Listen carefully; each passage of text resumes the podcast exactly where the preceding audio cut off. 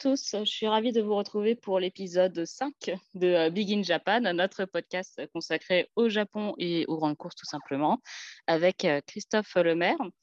Christophe Lemaire en quarantaine, de retour au Japon, après avoir euh, fait un carton lors de la réunion de la Saudi Cup. Donc visiblement, ça fait deux ans que vous n'étiez pas sorti du Japon, vous aviez un peu les crocs.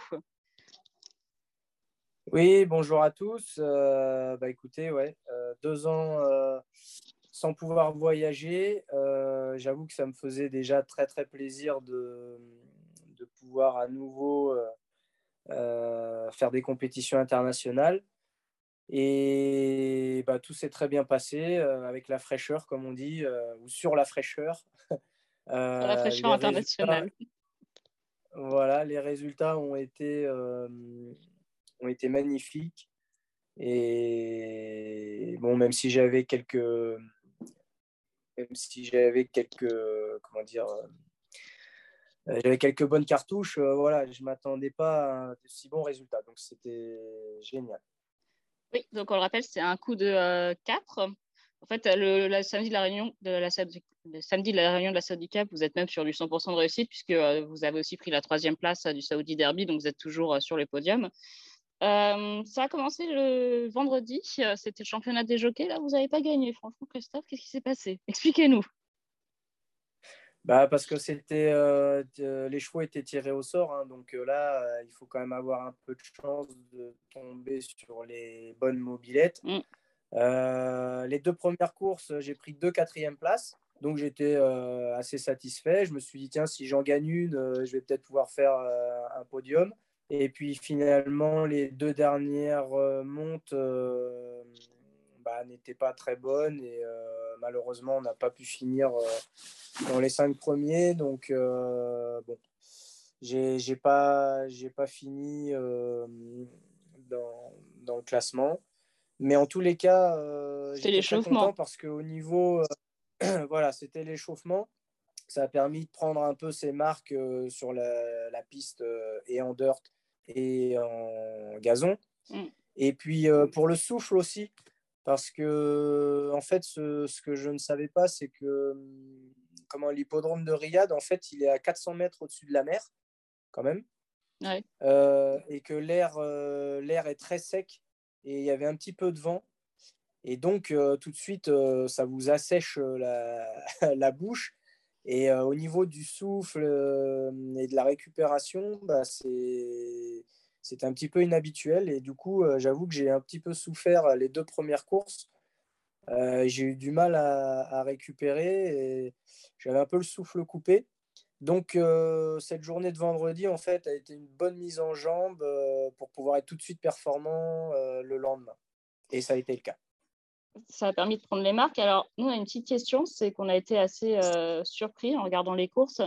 Et euh, bon, les Européens n'ont pas performé, mais euh, on l'explique notamment par le fait que le dirt a quand même beaucoup projeté, plus que d'habitude à Riyad. Est-ce que c'était votre sentiment à vous aussi qu'il y avait un petit changement et peut-être à quoi c'était dû? Est-ce que justement, parce qu'il y avait du vent, ils ont, le sable était plus arrosé pour tenir Est-ce que vous l'avez ressenti? Est-ce que ça a du coup un peu changé vos plans dans les, dans les montes que vous aviez?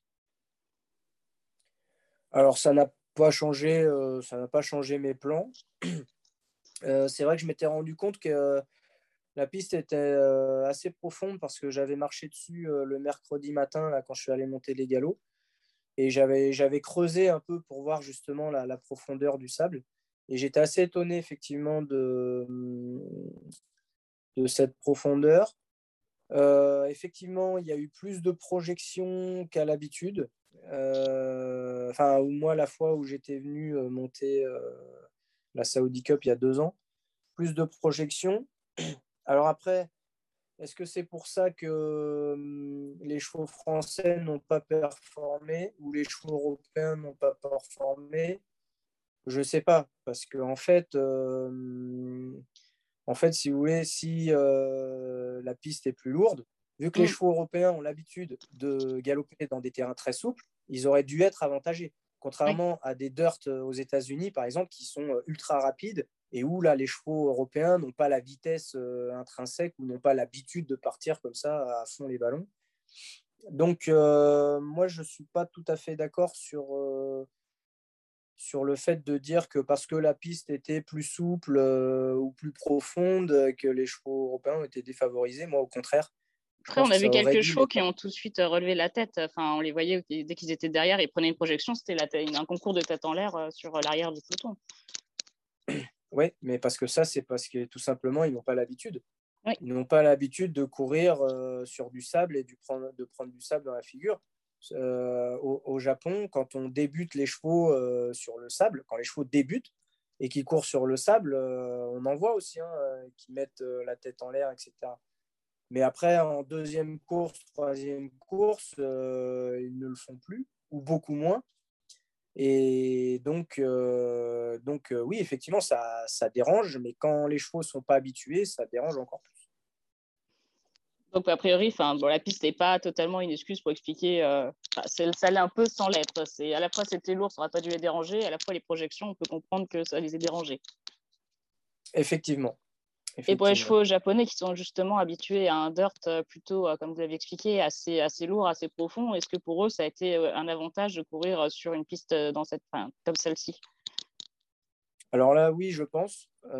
parce que que ce soit à l'entraînement le matin, euh, sur le, les pistes qu'on appelle wood chip, euh, qui sont très profondes, qui sont euh, mm. assez lourdes et, et, qui font vraiment travailler les chevaux.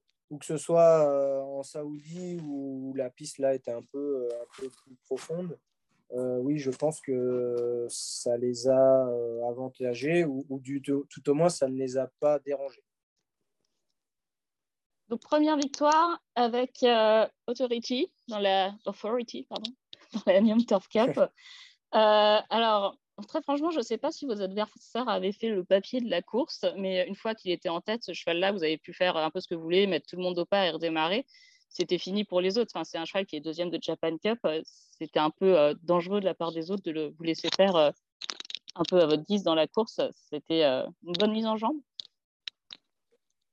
Bah oui, oui. Euh, à la fois, c'était un peu, euh, un petit peu la, petite pression pour moi. C'est-à-dire que pour moi, ah, c'était ma meilleure cartouche de la journée. elle arrivait tout de suite en première course.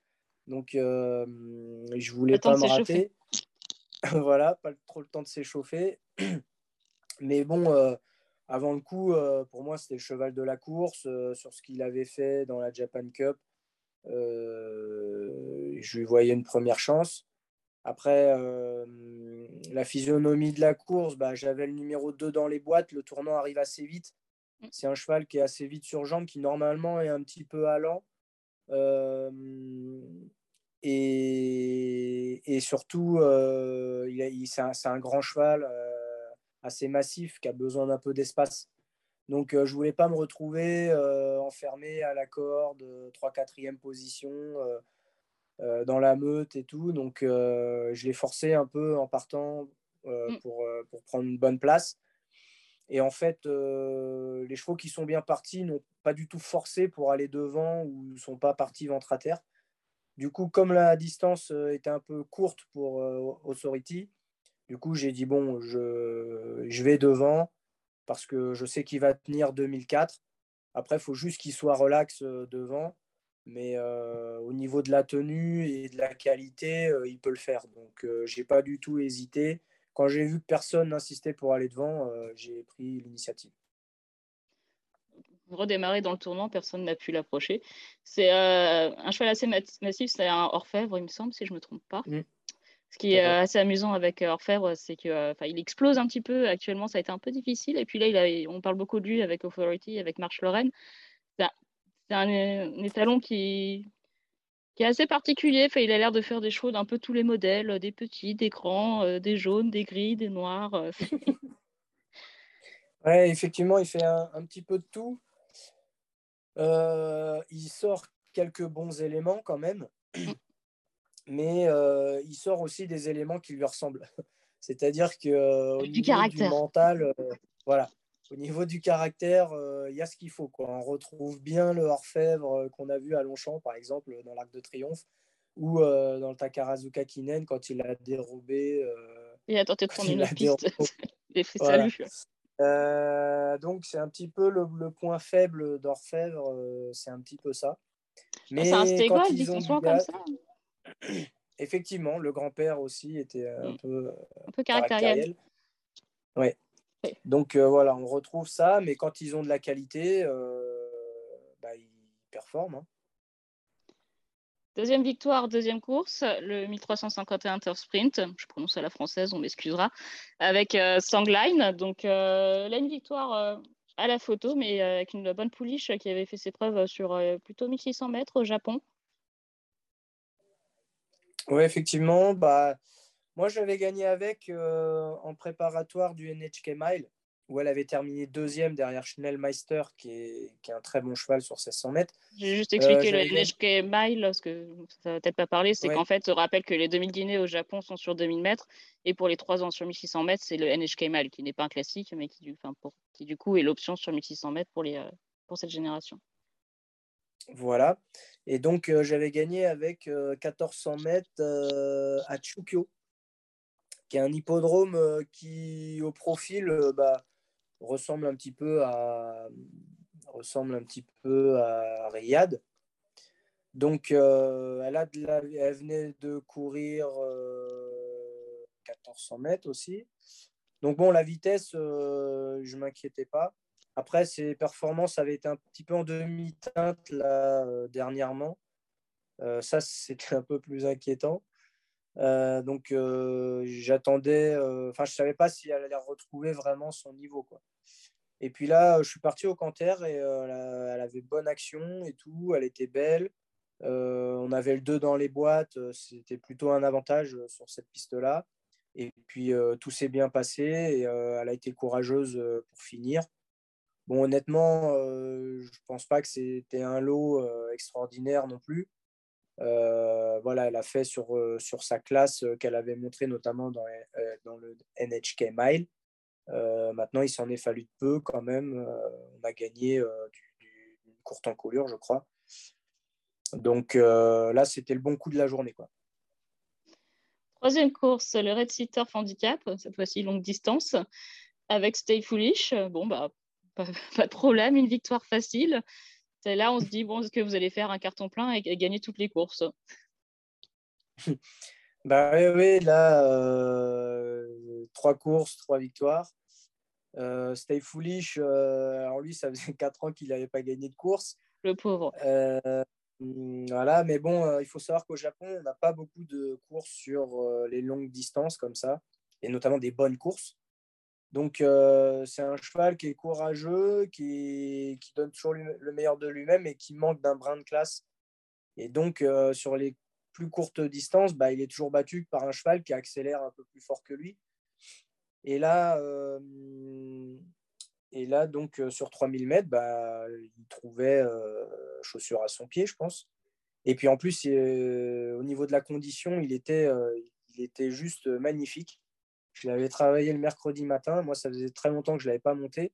Et son entraîneur me dit Bon, vas-y, va devant, là, tu fais leader pour les deux autres. mais alors, il avance pas, il faut que tu pousses et tout. Demande-lui quand même de travailler. Et puis en fait, euh, en fait le, cheval, euh, le cheval a super bien travaillé de lui-même sans que je lui demande trop.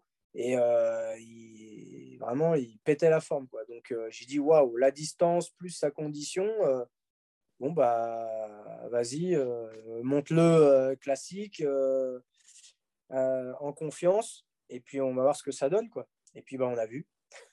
C'était plutôt pas mal. Je crois que c'est un cheval qui s'entraînait, enfin qui servait beaucoup euh, pour, euh, à l'entraînement avec euh, Contrail, le gagnant de la triple couronne japonaise et de, la, de la Japan Cup aussi. Donc, il a bah, eu quand même, des, à mon avis, je pense, des vraies courses le matin.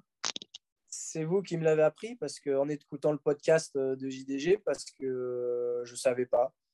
Je savais pas. peut-être une bêtise, mais il me semble bien. Hein, non, non, mais c'est fort possible hein, pour emmener les, les bons chevaux, euh, enfin pour emmener les cracks même, il faut quand mm. même des bons chevaux. Et puis des chevaux euh, qui, tiennent la, qui tiennent le pavé, qui tiennent la distance. Mais du coup, euh, ça l'a certainement endurci. Quoi. Quatrième course, pas de victoire, mais en même temps, vous ne mentiez pas. Quelle déception. c'est quelle déception. C'est le handicap des chevaux locaux. Donc, euh, a priori, euh, votre agent a mal fait le travail. Vous n'aviez pas de montre. Course 5, la course des pur arabes, bah, pas de monte. Qu'est-ce qui s'est passé? Vous avez plus les pur arabes depuis que vous êtes au Japon? Bah non, mais bon, les, les bons, les bons pur arabes, hein, ils ont étaient déjà pris. Euh, voilà, ils ont eu des courses préparatoires, etc. Donc euh, là, c'est difficile de trouver des bonnes montes euh, dans ces courses-là, sachant que moi, je ne ah, monte, pas de pur sang arabe au Japon.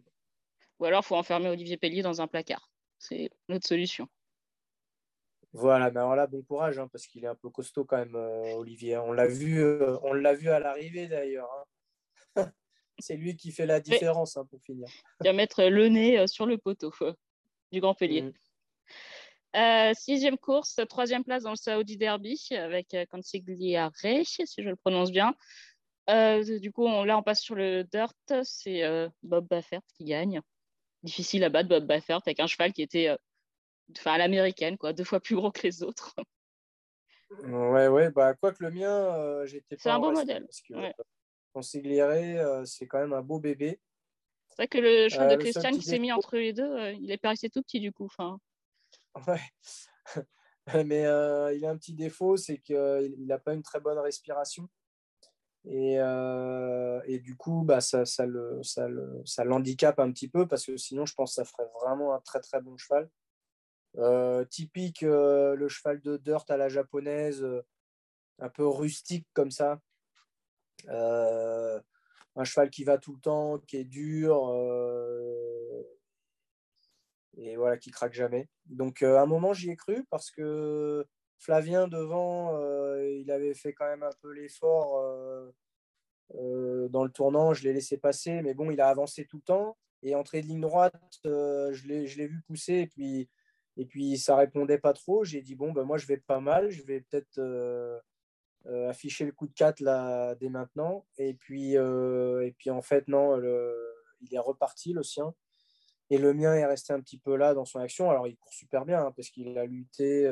je suis je suis deuxième jusqu'à 50 mètres du poteau et il y a Christian Demo avec un autre japonais qui est venu finir fort après en dehors. Mais il court très bien. Il, a, il avait deux courses dans les jambes, ce cheval-là à deux ans. Là, c'était sa rentrée. Donc, euh, il fait une super course. Et pour attendre, pour afficher le coup de 4, c'était la course suivante, Riyad Dirt euh, Sprint, Dancing Priest par euh, plus de 5 longueurs. Pas trop fatigant, a priori. bah non, non, bien, facile. alors là, c'est plus, c'est plus la, la, l'écart à l'arrivée qui, me mm. surprend un petit peu plus que, plus que la qualité du cheval, parce que la qualité, on l'a vu, euh, il, a, gagné un groupe 3 sur 1200 mètres à Nakayama de plaisante manière, en, étant monté offensif aussi. Donc euh, voilà, mais je ne pouvais pas trop le juger euh, au niveau international face à l'opposition qui, qui avait là samedi. Euh, donc euh, j'étais un peu dans l'expectative. Après, euh, voilà, je savais qu'il avait de la vitesse et tout. Donc comme il est bien parti, je l'ai tout de suite monté de l'avant. vaut mieux être devant, comme on disait tout à l'heure, que d'être derrière et prendre des projections. Mm. Donc j'ai utilisé sa vitesse naturelle. Après, j'ai pu doser comme il fallait. Et puis quand, quand je suis reparti, bah, personne n'a pu accrocher. Quoi. Donc ouais, quatre longueurs à l'arrivée. Le second est quand même un bon cheval. Mais bon, après, derrière, euh, voilà, c'est. Je sais pas, faut, faudra voir euh, par la suite euh, ce que ça donne. Et la Saudi Cup, pas de monte. Qu'est-ce qui s'est passé? Expliquez-nous. bah non, bah la Saudi Cup,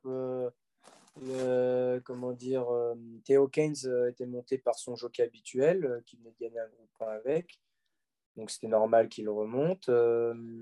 et puis, euh, bah, Marche Lorraine, euh, elle, elle avait gagné avec Oisin Murphy aux États-Unis et euh, bah, ils ont choisi Christophe Soumillon pour la montée. Donc bah, voilà, c'est comme ça. C'est une, belle, réunion. C'est avec des bons chevaux, mais ce qui est assez amusant quand on regarde le profil de tous ces chevaux, c'est qu'on ne dit, on dit pas non plus que c'est des chevaux qui gagneraient des groupes 1 en, en caracolant au Japon, c'est quand même des chevaux qui sont en dessous des meilleurs euh, dans le pays et qui, euh, dès qu'ils vont à l'international, réussissent un carton comme ça. C'est euh, assez impressionnant sur les, enfin, on, on, y revient toujours, quoi, mais sur le niveau des courses japonaises actuellement. Oui, effectivement, le, le, niveau est très relevé au Japon, c'est très compétitif. comme on l'avait déjà expliqué, il y a 16 partants par course. Mm. Il, faut des chevaux durs, il, faut des chevaux qui savent se battre, etc. ils courent corde à droite, corde à gauche. bon. Donc, ils ont des, très bons pédigrés. Après, euh, ils trouvent aussi euh, à l'étranger, notamment en Saoudi ou même aux États-Unis, par exemple, ou, ou, à Hong Kong, pardon, euh, ils trouvent des conditions dont ils sont assez familiers, c'est-à-dire des pistes plates assez mm. rapides, donc un petit peu comme au Japon. Donc, on voit bien que dès que le terrain est lourd, comme à Longchamp, par exemple, euh, bah, Jamais lourd à Longchamp. Jamais. Malgré leur qualité. Malgré leur qualité, euh, bah voilà, quand les terrains sont pénibles, euh, ils n'ont pas du tout l'habitude de ça et donc ils sont moins performants. Alors après, pour moi, honnêtement, de toute façon, c'était affiché, c'était marqué, c'est marqué sur les conditions de course. Hein. En Saoudi, c'est des groupes 3. Mm. Donc, ça, il ne faut pas l'oublier, même s'il y a un million et demi de dollars aux gagnants, euh, ou 900 000, euh, ça reste des groupes 3. Et moi, j'ai vraiment vu des, des, chevaux de groupe 3 quoi, euh, l'autre jour. Et c'est pour ça qu'un cheval comme Authority, par exemple, qui est quand même deuxième de la Japan Cup, bah, il gagne facilement. Oui, mais il a affronté par exemple Pie Driver, qui est un gagnant de, fin, de Coronation Cup. Il a affronté Ebera, qui est placé de groupe 1. Enfin, il n'y avait pas que des chevaux de groupe 3 dans cette course-là non plus. Bah, bah placé, placé de groupe 1 passer le groupe. Hein, donc, euh, donc euh, bon, lui, lui Authority, c'est vraiment, euh, je il a niveau groupe 1. Donc voilà, c'est un peu normal. Après, les, les, trois autres, bah, Songline, on l'a dit, elle est deuxième aussi de groupe 1. Mais après cette deuxième place-là, elle, a eu du mal à reconfirmer. le cheval de la dernière, il venait de gagner un groupe 3 aussi, mais euh, il a 6 ans, euh, c'était pas non plus. Euh, il fait pas partie des stars sur le dirt au Japon. Et Stay Foolish, ça fait 4 ans qu'il n'a pas gagné une course. Mm. même s'il est là à présent, oui, c'est un cheval de groupe 3. Donc, donc bon, le, le niveau, à mon avis, pour cette réunion de la Saoudie, mériterait quand même de, de s'améliorer ou devrait attirer, je pense, euh, des meilleurs chevaux. Alors après, c'est vrai que comme l'a dit euh, Franco Raimondi, euh, cette réunion-là, elle est dans une période où les chevaux européens sortent tout juste de l'hiver. pour la plupart, même, même n'ont même pas repris l'entraînement. donc, donc c'est compliqué d'avoir les top chevaux aussi tout au long de l'année. Quoi. Puisque, puisque tout au long de l'année, on a des réunions internationales euh, qui proposent des grosses allocations. Et donc, euh, on ne peut pas les avoir euh, tout le temps partout. C'est un peu compliqué. Enfin, c'est vrai qu'on dit souvent que c'était courir à Médan, c'était un peu faire devoir sacrifier une partie de la saison européenne. Alors, si maintenant commence en Arabie Saoudite au mois de, au mois de février, ça fait à l'automne des chevaux qui peut-être en ont un peu marre. Enfin, bah oui, et puis il faut aller jusqu'à Hong Kong euh, au mois de décembre, quoi. Euh, euh, en passant par, bah, toutes les grandes réunions. Donc après la Saoudie, bah, la World Cup à Dubaï. après, bah, tous les classiques et les bonnes courses du printemps dans, dans leurs pays respectifs. les bonnes courses l'été en Angleterre, à Scott, Goodwood et compagnie. Mm. Euh, après, c'est la Champions, euh, Champions Stakes, là. Champions Stakes, euh, le week-end de l'Arc. et, et, après, on va Hong Kong, et Japan Cup et compagnie. Donc, bon. Je suppose que. Ça fait beaucoup de. Je suppose que pour les jockeys, un truc sympa pour quand on se déplace à, cette réunion, surtout après deux ans sans voyager, c'est pouvoir retrouver tous les copains. Donc on a vu que les jockeys français, parce que bien sûr vous avez gagné quatre courses, mais les jockeys français ont été plutôt en forme aussi. On a eu Flavien Pratt qui a gagné, Olivier Pellier qui nous a fait du Pellier, Florent Géraud qui était présent, ça s'est bien, pas bien passé avec son cheval. Je ne sais pas trop ce qui s'est passé d'ailleurs avec Mandaloun dans la Saudi Cup, mais il n'a pas, pas trop aimé le Dodge, je ne sais pas le Dort d'Arabie Saoudite. Euh, donc, euh, on, aurait, on a cru euh, pouvoir faire un grand chelem de jockey français dans les courses internationales. Il manque juste la Saudi Cup. Je pense que déjà, de un, ça vous a fait plaisir de tous l'avoir. Et ensuite, comment est-ce qu'on explique cette réussite incroyable de, de nous, les Frenchies? De nous euh, oui, D'habitude, on dit qu'on n'est pas compétitif. Là, on est compétitif, donc on est fiers. Ah ouais, c'est sûr. Bah, oui, donc moi, sur le plan personnel, c'est vrai que j'étais euh, ravi de retrouver euh, tous mes potes euh, que je n'avais pas vus depuis longtemps.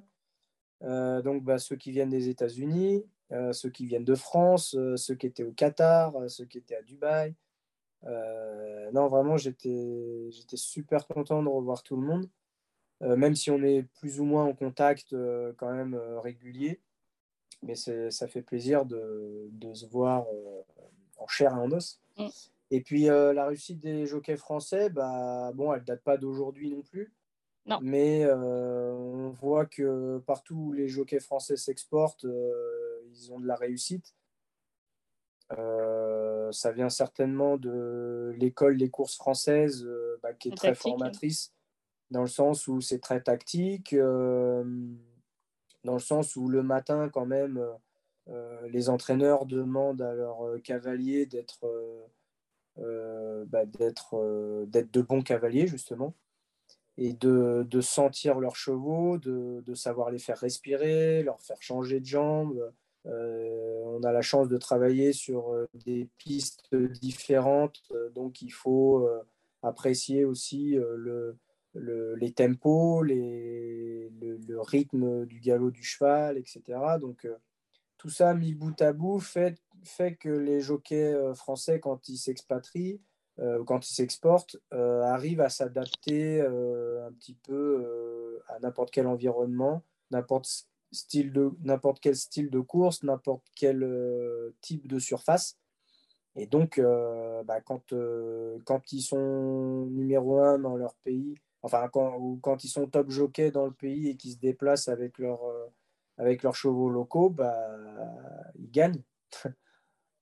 donc, euh, c'est, tout à l'honneur des courses françaises euh, qu'on peut euh, critiquer malgré tout, mais ça, pour ça, les courses françaises sont vraiment très formatrices et, bah, ça fait plaisir de voir les porte-étendards comme ça dans le monde entier. Dire que ça demande peut-être plus de finesse euh, pour les jockeys que euh, on va dire les courses anglaises qui vont plus vite ou euh, que les courses américaines sur le dirt. Bon, j'en parle même pas. C'est on appuie sur le champignon dès la sortie des stalles et puis on, voit qu'elle est le moins fatiguée qui passe le poteau. C'est vraiment ça la marque un peu française. C'est une sorte de, de, finesse, de ressenti. Bah oui, je pense. Oui, je pense. C'est-à-dire que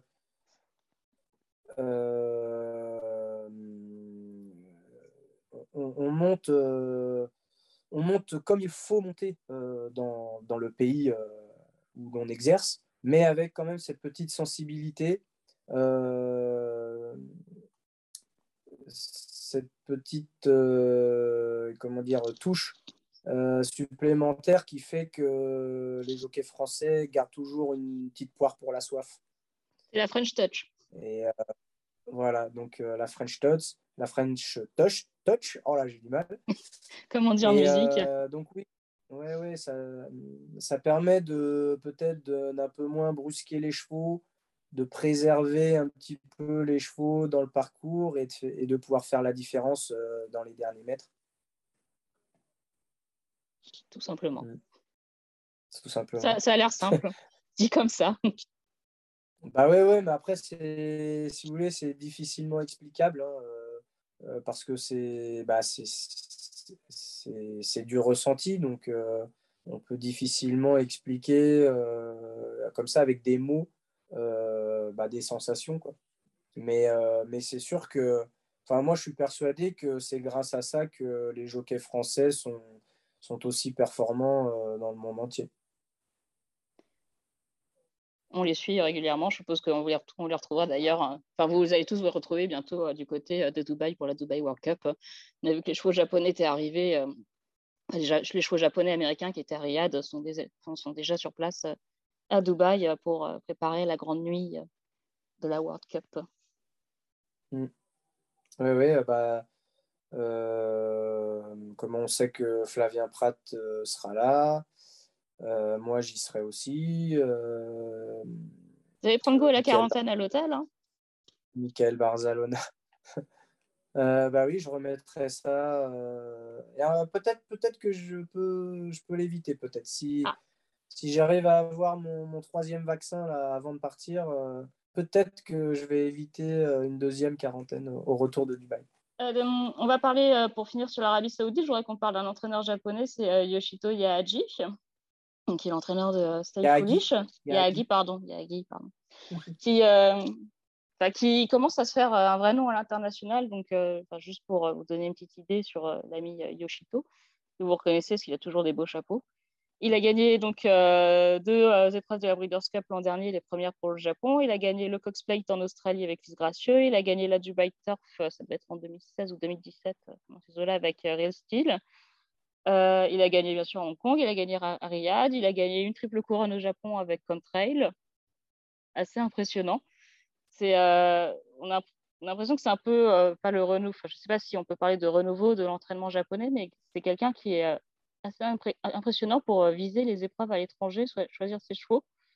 Et euh, puis il a l'air assez rigolo. Enfin, quand on le voit euh, lors du tirage au sort des places à la corde pour la Saudi Cup, ça a été d'ailleurs un message hmm. à nos amis de la Saudi, c'était un peu long, une heure. Au bout d'un moment, on avait du mal à suivre. Mais en gros, ça, Pouliche Marche Lorraine avait tiré le 13 et quand tu, lui, quand tu lui as demandé ce qu'il en pensait, il a dit Je m'en fous. Mmh. Ça mérite d'être clair. Et on lui a demandé pourquoi il l'avait gardé à l'entraînement pour euh, cette course-là. Et il a dit bah, c'est la meilleure course, enfin, c'est la course la, plus richement dotée du monde. Donc ça paraît logique. Donc euh, quelqu'un d'assez euh, franc. Je ne suis pas sûre que ce soit plus simple pour les journalistes à gérer, mais ça a l'air d'être un vrai personnage. Est-ce que vous le connaissez un peu, vous? Oui, bien sûr, je, je le connais.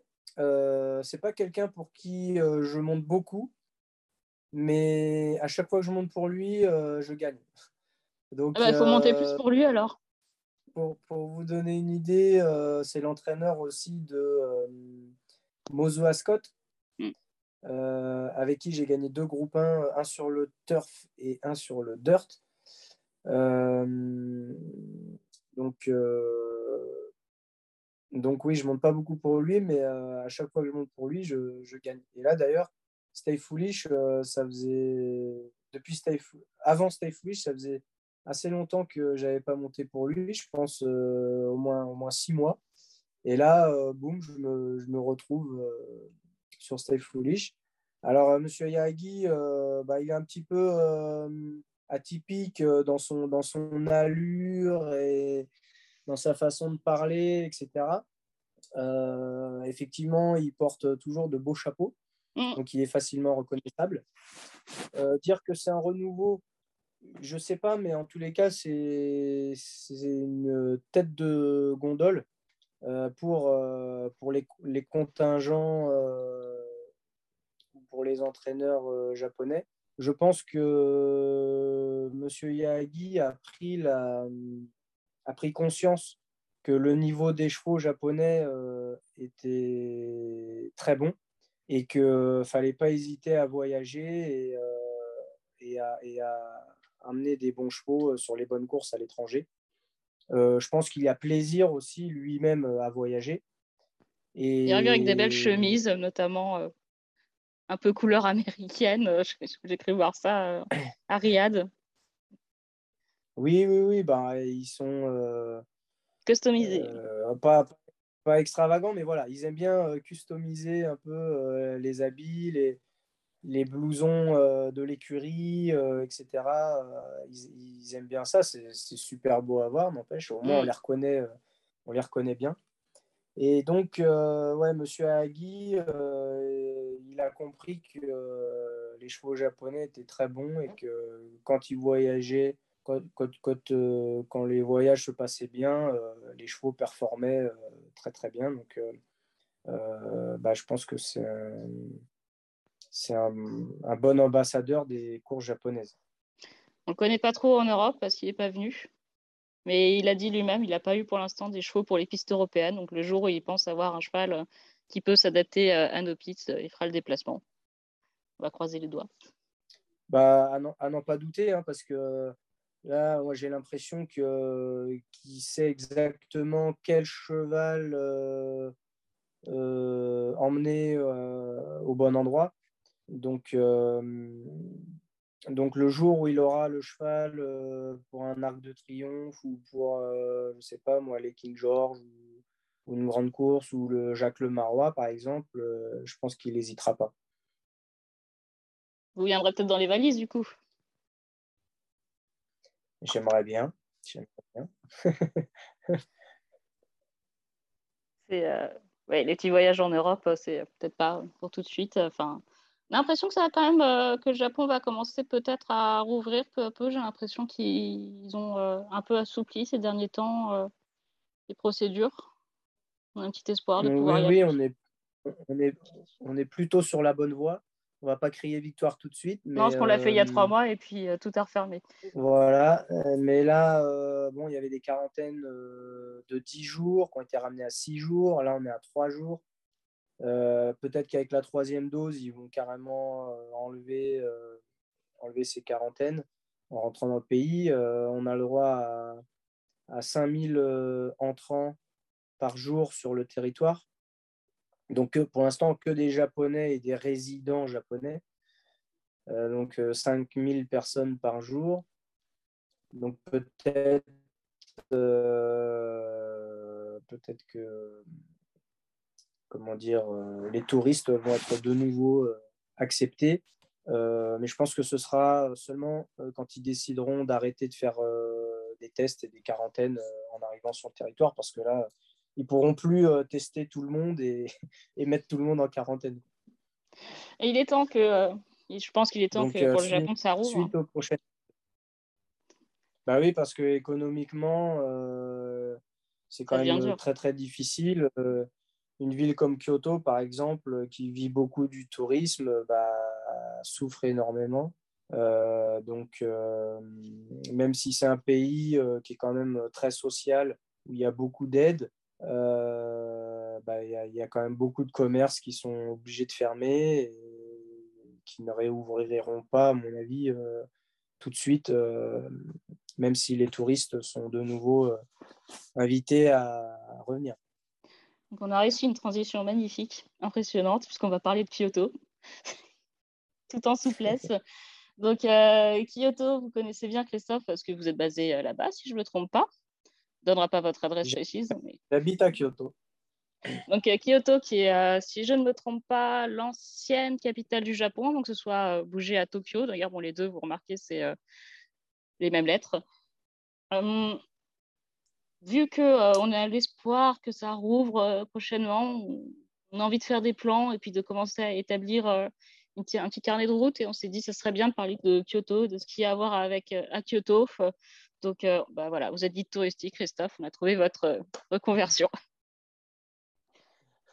Dites-nous tout sur Kyoto. Kyoto. ville japonaise située à l'ouest du Japon un million et demi d'habitants, euh, superficie de. non, non, euh, sans rire. Proche du centre euh, d'entraînement. Bah, Kyoto, Kyoto c'est vraiment donc ancienne capitale du Japon, vraiment la, la ville des traditions, la ville japonaise à l'état pur, où on a la chance de pouvoir voir encore de, de, vieilles machiyas euh, quasiment dans leur jus, euh, même si beaucoup maintenant euh, sont rénovés. Mais on voit beaucoup de machia. les, les, les, constructions à Kyoto, les constructions modernes doivent, doivent se soumettre à, un vrai cahier des charges propre à Kyoto. Mm. C'est-à-dire que les immeubles ne peuvent pas dépasser 9 étages, etc. on n'est pas sur les démesures de Tokyo. Exactement, rien à voir. Donc, une ville où il fait très bon vivre parce que il y a déjà une. Kyoto est traversée par une rivière, dont les. Enfin, plutôt, oui, une grosse rivière, dont les rives sont aménagées. Donc, on peut s'y promener sur des kilomètres. Il y a beaucoup de parcs, donc beaucoup de verdure, pas de grands immeubles qui vous étouffent. Et puis une vie commerçante très développée. Donc vraiment très très très agréable à vivre. Alors bien sûr, il y a des points phares qu'il faut absolument aller voir quand vous venez à Kyoto. Euh, c'est surtout des, des temples hein, qui mm. datent euh, de l'ère euh, Meiji ou quelque chose comme ça. Euh, qui Vous n'avez pas révisé l'histoire du Japon, Christophe, je le sens. Non, non j'avoue, je... je, sèche un peu là. mais par contre, je connais bien les temples pour y être allé des dizaines de fois, puisque à chaque fois que j'ai des visiteurs qui, qui viennent me voir, bah, on, fait, on fait les, les temples les plus connus de Kyoto, hein, c'est normal. C'est comme ceux qui euh, euh, habitent à Paris, on connaît. Hein. On va voir la Tour Eiffel que quand on a des amis qui sont là. Bah voilà, la Tour Eiffel, Montmartre. Euh, et puis le Louvre, et puis, Versailles.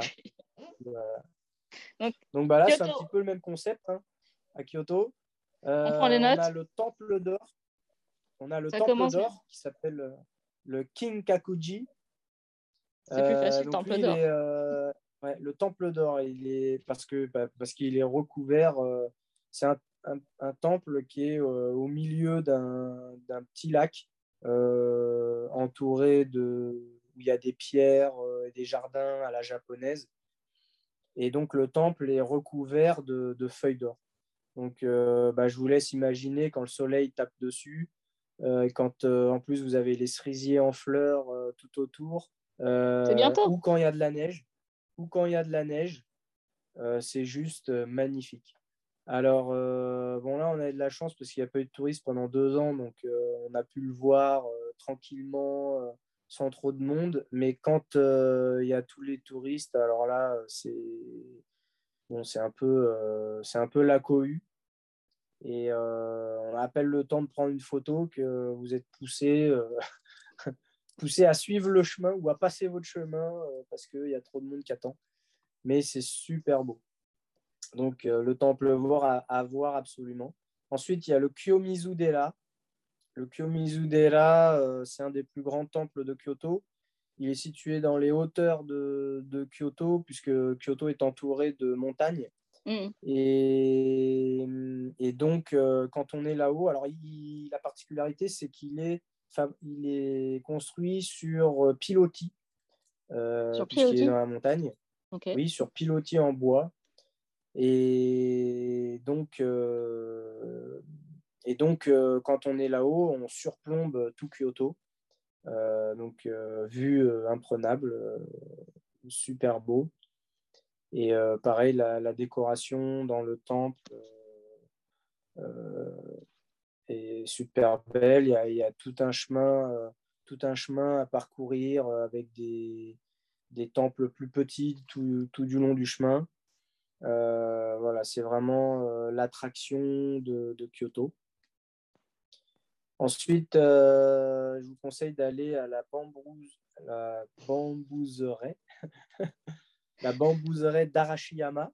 Alors là, de l'autre côté du Kiyomizu-dera, euh, donc côté ouest de Kyoto. Mm. Et là, euh, et là bah, vous avez une belle balade dans la forêt de bambou là, euh, à faire, qui est très sympa. Il y, a, il y a aussi quelques temples. Il y a, il y a une réserve de singes à aller voir aussi, où les singes sont en liberté. vous pouvez faire pas des singes pickpocket, c'est bon? Ah, faut faire attention quand même. Faut faire attention, d'accord. Euh, Il y a, vous pouvez faire des balades en, euh, en gondole en gondole sur la rivière qui passe là le long aussi d'Arashiyama. et il y a un très bon restaurant qui s'appelle Mouni, mmh. qui, qui, est un restaurant Ducasse. D'accord. Et d'ailleurs, je, repasse, je passe le bonjour au chef Hugues, Hugues Gérard, qui, qui, est devenu un ami du coup et dont le frère a travaillé dans les chevaux. Euh, il a été premier garçon euh, dans les écuries dans l'Ouest. Donc, euh, s'il nous écoute, je passe le bonjour. Mais c'est assez amusant de s'être retrouvé parce qu'on connaît à peu près les mêmes personnes, etc., sans se connaître avant. Et lui-même a monté des courses de poney dans l'Ouest. Donc, c'est assez amusant. Et, maintenant, il, est, les chefs à Kyoto, euh, au milieu des bambous. Voilà, c'est ça. voilà, et puis euh, quatrième et euh, dernière destination que je vous recommande, c'est le Nijo Castle. Nijo Castle, donc en fait, il y a plusieurs châteaux dans Kyoto. Mmh. qui, appartenaient, qui appartenaient aux shoguns, de enfin qui étaient les résidences des shoguns de l'époque. Les shoguns, c'était les seigneurs. Et donc, euh, le Nijo Castle est un des, plus beaux de Kyoto. Et surtout, euh, il faut absolument euh, faire la visite avec les, écouteurs parce que on vous explique très bien un petit peu l'histoire du Japon et comment ça marchait à l'époque.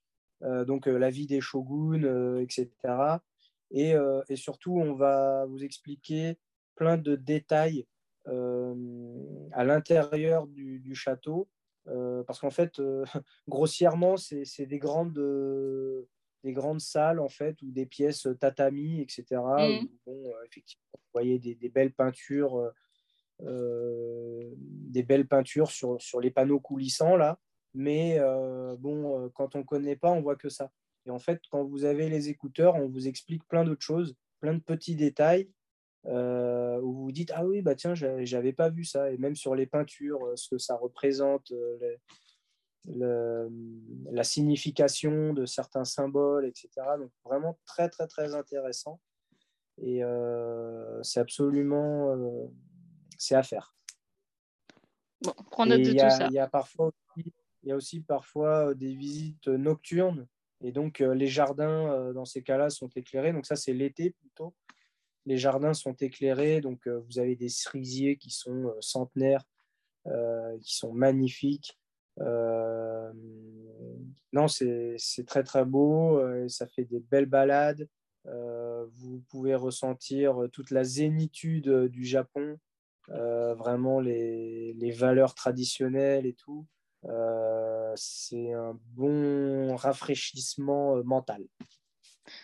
Et du coup, vous êtes euh, à Kyoto, notamment euh, parce que le, plus, le centre d'entraînement le plus important, je crois, c'est euh, celui qui est proche de Kyoto. Enfin, celui de Tokyo, du côté de Tokyo, est un peu plus petit, il me semble, non? Mmh, Légèrement plus petit, mais les deux se valent. Hein. Les, deux se valent. Et vous êtes vraiment plus Kyoto ou Tokyo? Bah, À vrai dire, moi, j'étais plus Kyoto. Parce que mmh. quand je venais euh, l'hiver, euh, j'étais basé là-bas, donc je montais euh, quasiment exclusivement sur, sur le centre d'entraînement de Rito. Mmh. Mais là, depuis que j'ai ma licence permanente, en fait, je monte pour plus d'entraîneurs du côté de Tokyo. Et donc, quasiment tous les bons chevaux que j'ai eus sont entraînés du côté de Tokyo. Donc, je vais très régulièrement sur le centre d'entraînement de Miho. Mhm. Euh, et d'ailleurs, même les courses, euh, je fais plus de courses à Tokyo qu'à Kyoto. Vous n'avez vous avez pas déménagé à Tokyo? Ben, On s'est posé la question, mais euh, non. Non. Kyoto, bien, bien plus agréable à vivre. Un peu moins fou. Oui, oui, c'est la vie citadine, mais citadine soft. c'est pas les grands mouvements de foule comme on peut trouver. voilà, donc ça, nous convient très bien. Euh, l'école des enfants est très sympa. Il n'y a pas beaucoup d'élèves. C'est très convivial, très familial. Donc, on n'a pas souhaité, pas souhaité déménager. Et pourtant, je crois qu'il n'y a, plus de courses actuellement, non, du côté de Kyoto?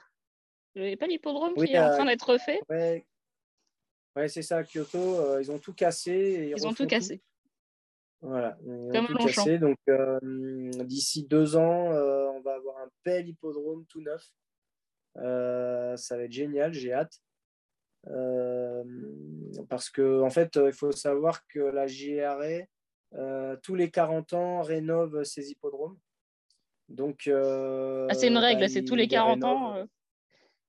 Ah oui, tous les 40 ans, c'est comme les entraîneurs qui doivent arrêter d'entraîner à 70 ans. Voilà, c'est comme ça, c'est pas autrement. Mais non, c'est bien parce que du coup, on a quand même la chance de, d'exercer dans des conditions euh, optimales, euh, voilà, avec des infrastructures euh, qui sont super développées et qui sont bah, très agréables à travailler. Quoi. Enfin, entre rénover et tout casser, il y a quand même un petit point de détail.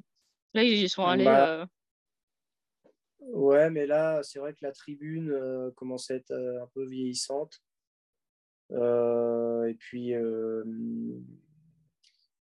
et puis aussi, euh, bah, comment dire, la GRA, euh, c'est aussi une association euh, à but non lucratif. Donc, quand on voit les enjeux qu'il y a au Japon, il bah, faut bien qu'ils dépensent l'argent qu'ils récoltent. Donc, je pense que dans les budgets, une fois qu'une partie a été redistribuée pour tout ce qui est caritatif, euh, bah, ils, rénovent euh, leurs infrastructures. C'est une façon de faire. bah oui, bah, vous savez, euh, à Hong Kong, bon, ils ont, à Hong Kong, par exemple, ils, n'ont que deux hippodromes. Mm. Donc, donc il n'y a pas beaucoup de frais, je pense, de ce côté-là, au niveau de, au niveau de la rénovation ou de leurs infrastructures. Du coup, euh, bah, tous les établissements euh, publics de Hong Kong sont sponsorisés par le Jockey Club. Donc, c'est université, université euh, Intel Jockey Club, école Intel Jockey Club, hôpital Intel Jockey Club, enfin Hong Kong Jockey Club. Mm. donc, donc bah, oui, eux aussi ont, beaucoup d'argent à, redistribuer. Et bah, c'est plutôt bien. plutôt bien. Oui, je crois que Hong Kong, le Hong Kong Jockey Club est le plus gros euh, payeur de taxes euh, de Hong Kong. Il me semble que j'avais lu ça, c'est un truc assez impressionnant. Du coup, euh, le Jockey Club est aussi engagé sur beaucoup d'œuvres caritatives. C'est un fonctionnement particulier, mais c'est bien. Enfin, si, quand les courses peuvent aussi aider la vie du pays, d'un pays, ce que fait aussi la France, bien sûr, parce qu'on est quand même taxé. Donc, euh, on reverse bah aussi euh, à la communauté. C'est ça. C'est ça. La communauté nous, nous fait vivre, hein, parce qu'on bah vit quand même à travers les, paris hippiques. Et de l'autre côté, bah, on redistribue. Donc, euh, voilà, c'est une boucle vertueuse, comme on dit. Christophe, merci beaucoup. Eh ben, c'est toujours un plaisir. On se reparle euh, allez, après Dubaï, je suppose. Bah oui, j'espère. Et puis, avec au moins quatre euh, victoires là-bas. Voilà, avec euh, autant de choses à raconter sur, sur les victoires et sur les bonnes performances. Après, là, j'avoue que là, en Saoudie, c'était quand même assez exceptionnel. Et euh, bon, je sais que ça ne se passera pas toujours comme ça, mais euh, en tous les cas, j'étais content pour euh, ma rentrée internationale de, de faire parler de moi, de faire parler de, des chevaux japonais, et puis surtout bah, que, que, le public a assisté à, à des belles courses sur des belles pistes. C'était je pense que c'était beau à voir, c'était un beau, spectacle. Donc euh, voilà, je suis content de ça. Et on se retrouve du coup à Dubaï avec encore du plus beau spectacle, les vrais chevaux de groupe 1 qui seront là-bas. Le niveau va augmenter. Et bah, vous êtes en piste aussi, je suppose, ce week-end, parce qu'on a les préparatoires classiques au Japon qui, arrivent, avec le Yayoi Show, le Tulip Show, qui sont très importants. Donc, c'est les choses sérieuses. Le printemps est là, bientôt là. Les choses sérieuses commencent vraiment au Japon. Oui, tout à fait. Il va falloir, va falloir se mettre en, en mode, en mode classique là. alors moi, moi, cette année, depuis le début de l'année, je n'ai pas gagné une course de groupe. Qu'est-ce qui se passe? Cinq ou six deuxièmes. Euh, donc là, euh, j'espère que la Saoudie aura euh, provoqué un petit déclic et que les prochaines courses de groupe auxquelles je vais participer vont, vont, être fructueuses. Mais ouais, c'est assez rare et étonnant pour être souligné, mais non, je suis. j'ai eu des courses un petit peu malheureuses, mais j'en ai eu où bah, il n'y avait rien à faire. J'étais battu par meilleur. Et bon, un petit peu frustrant quand même. Donc là, euh, ça, va commencer à me, à me, titiller un peu, à m'énerver un peu. Donc euh, voilà, j'espère que pour les bonnes, pour les bonnes, euh, mes chevaux et, vont répondre présent et que je vais pouvoir les amener à bon port. On y croit. à très bientôt. À très bientôt, Christophe. Merci beaucoup.